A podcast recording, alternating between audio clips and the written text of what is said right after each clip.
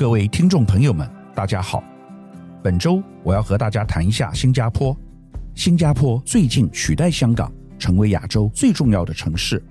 过去大家拿新加坡跟香港比较，主要是在金融领域上面。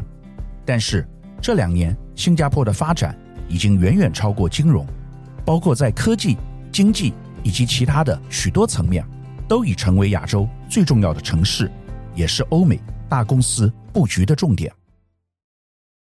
香港的没落理所当然，主要是因为中国大陆加强对香港的钳制。在港版国安法通过以后，香港已经彻底的中国化。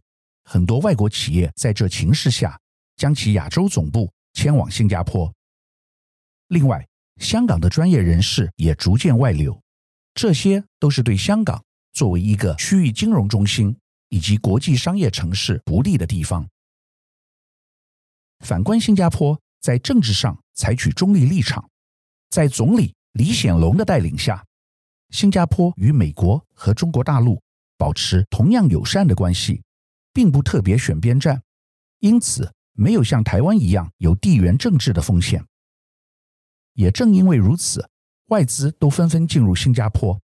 近年来，新加坡更成为外资进军东南亚的区域总部。新加坡。不是没有危机，最主要的问题在于地点狭小、人口不足。这个挑战和台湾相当类似。新加坡近年来租金高涨，很多市中心的房价已经涨了两三倍。最主要是因为外国企业进驻所导致的结果。至于人才部分，可以分两方面来讲。高阶人才的部分，有很多外国人以及亚洲其他地区的人才前进新加坡。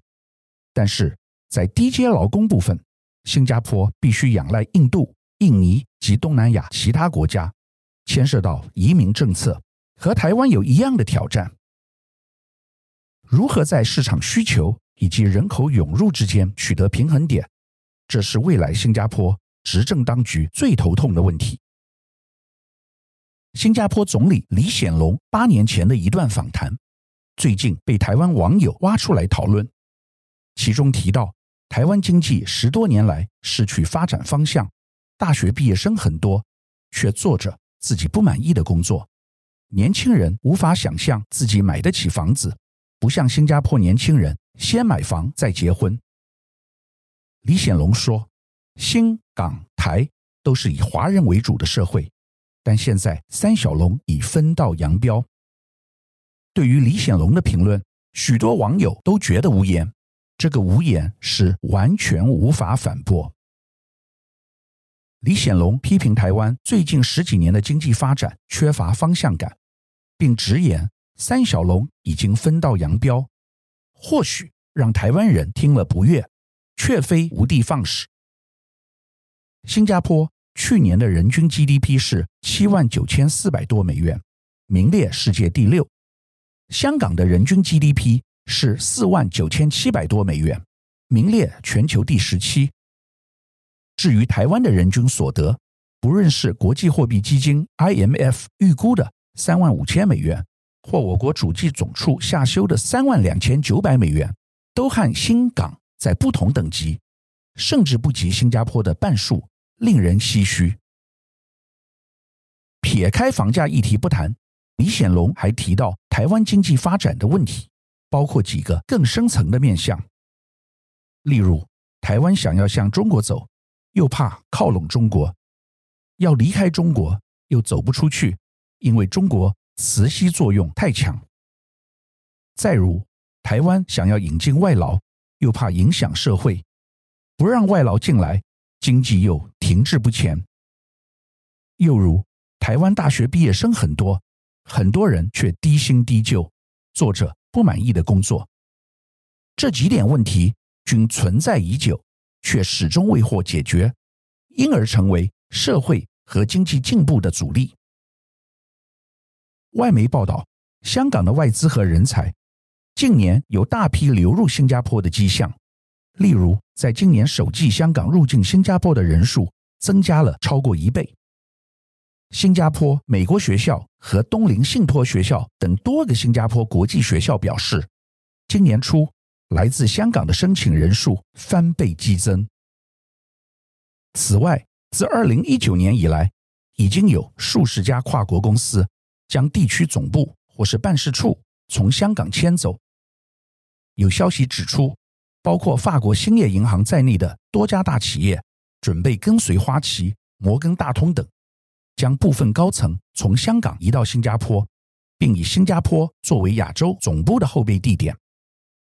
人力招聘公司华德士也提到，去年已经有七百多名金融专业人才从香港搬到了新加坡。新加坡的前总理李光耀在任期间，一直在试图解决新加坡的人口问题。新加坡的国土面积非常小，但国力强劲，很早就成为了发达国家。而新加坡也有一个发达国家的通病，人口太少了。其实也难怪李光耀如此头疼新加坡的人口问题。新加坡的人口逐年的减少，人少意味着劳动力也会越来越少，再加上人口老龄化。新加坡的经济只会走下坡路。新加坡的人口从一九五九年到二零一一年，几乎减少了一半，生育率甚至降低到一点一五。出生率降低对一个国家来说，意味着在未来的二十年，中层青壮年劳动力将会变得稀少，国家发展的重担会落在老年人的身上。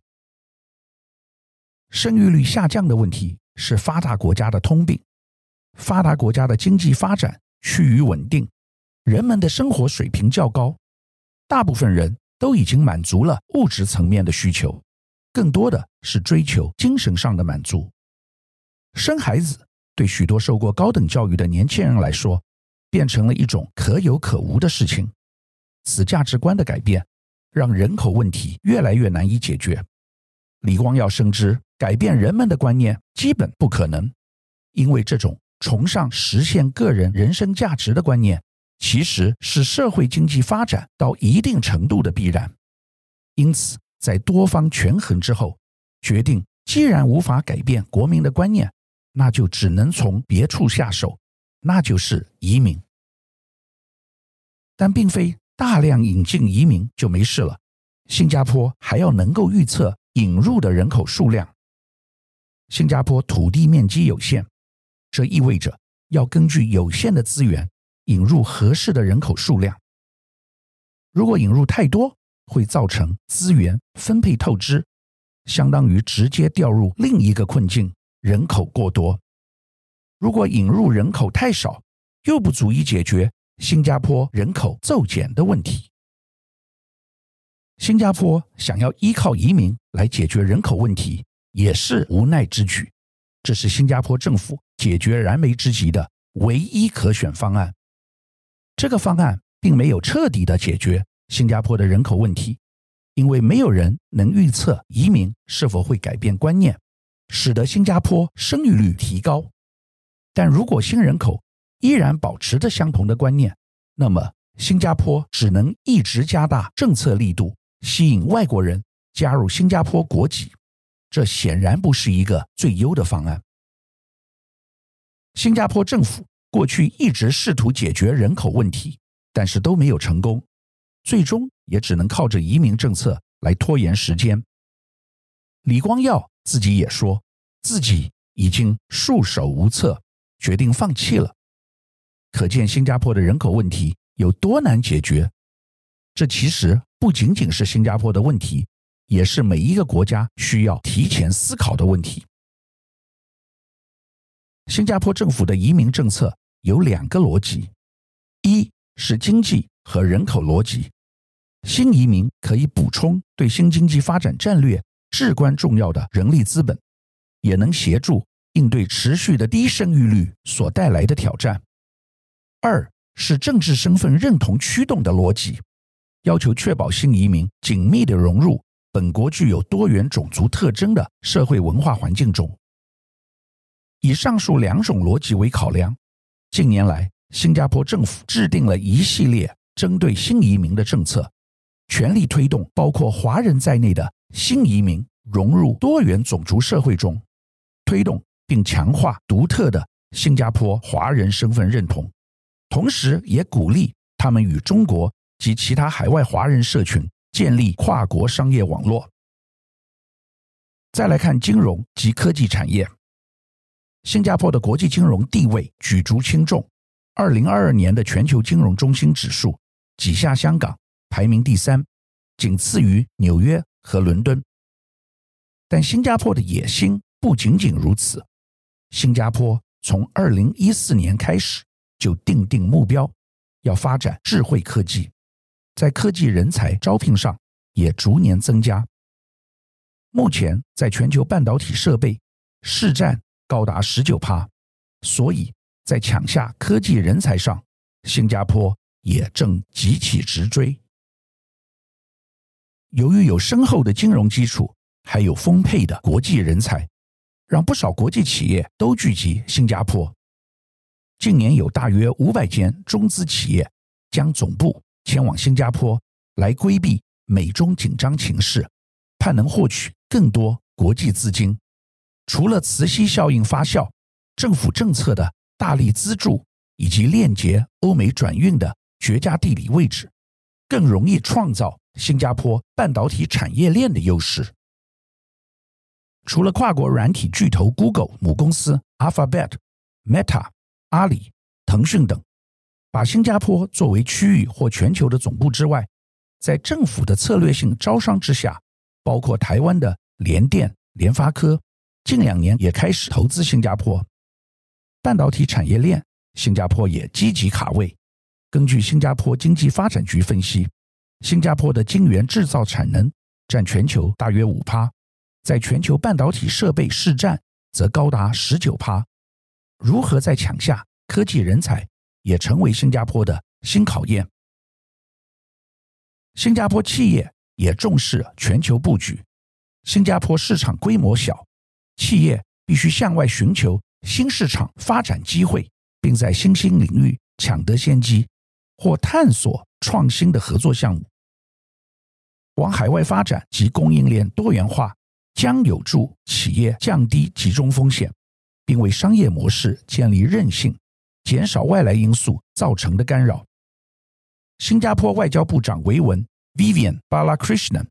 去年十一月指出，新加坡欢迎东协与美国、印度建立全面战略伙伴关系，此有助于促进区域开放、稳定与繁荣，进一步深化彼此长期且多方面的关系基础，并提供更有意义、实质及互惠互利的合作。新加坡亦将在经济方面受益。根据伦敦金融时报报道。新加坡的家族办公室近来激增，在二零二二年底的估计数量为一千四百多家，较二零二一年高出一倍，预估今年将进一步成长。家族办公室主要为企业家族或高净值人士所设立的公司，集中管理家族财富、投资及传承规划。二零二二年到新国设立据点的家族办公室。来自世界各地，其中以中国企业家或富豪居多。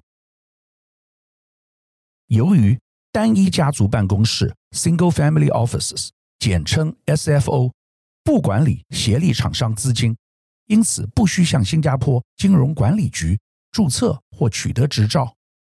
金管局无法获得家族办公室的具体数量或业务规模等数据。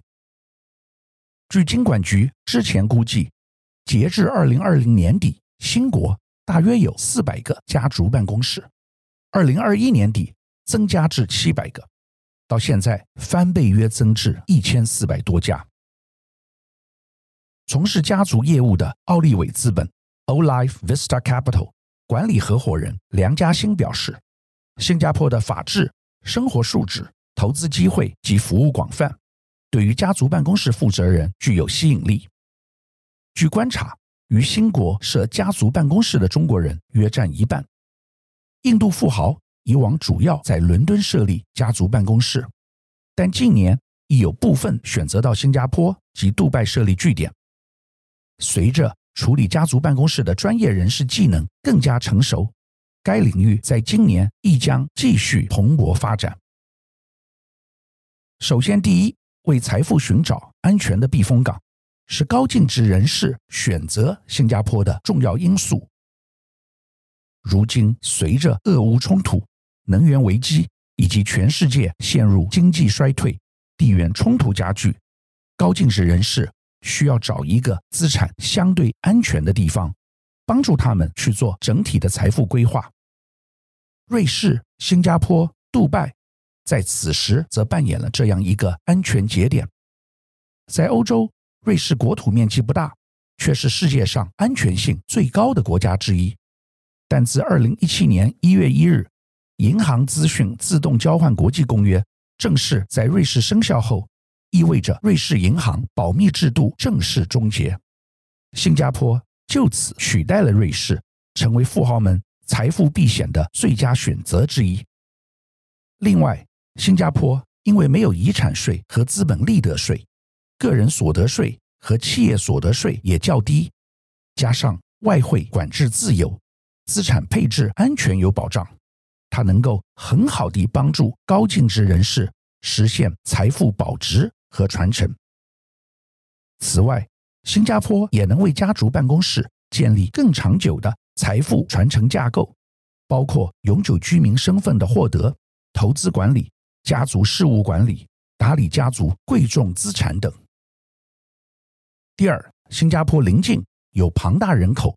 被认为有广阔成长空间的东南亚市场，辅以优厚的人才与创新政策，因此新加坡逐渐成了许多中国网络巨头要出海建立基地时，在亚洲地区的首选。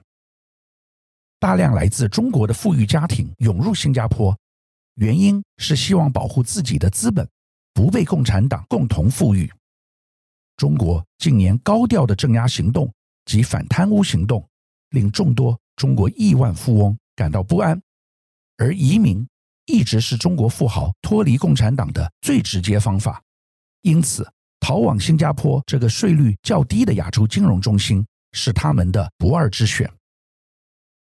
新加坡经济发展局 （EDB） 三月二日发声明说，永久居民身份的申请人至少需投资一千万新元（约七百四十万美元）在一项事业。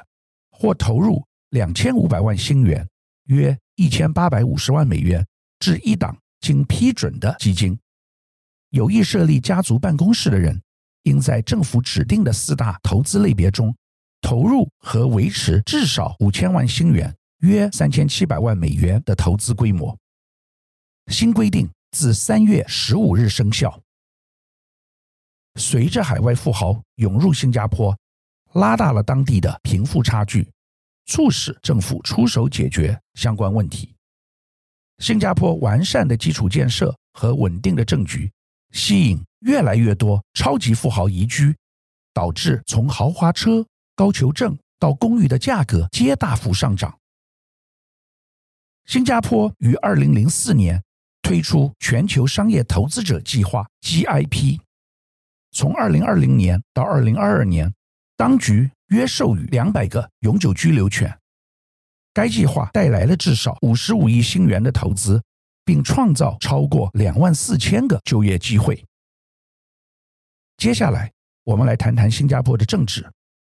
新加坡人民行动党成立于一九五四年，从一九五九年起开始执政，至今已逾六十年。一党专政、一党独大，向来是负面言辞。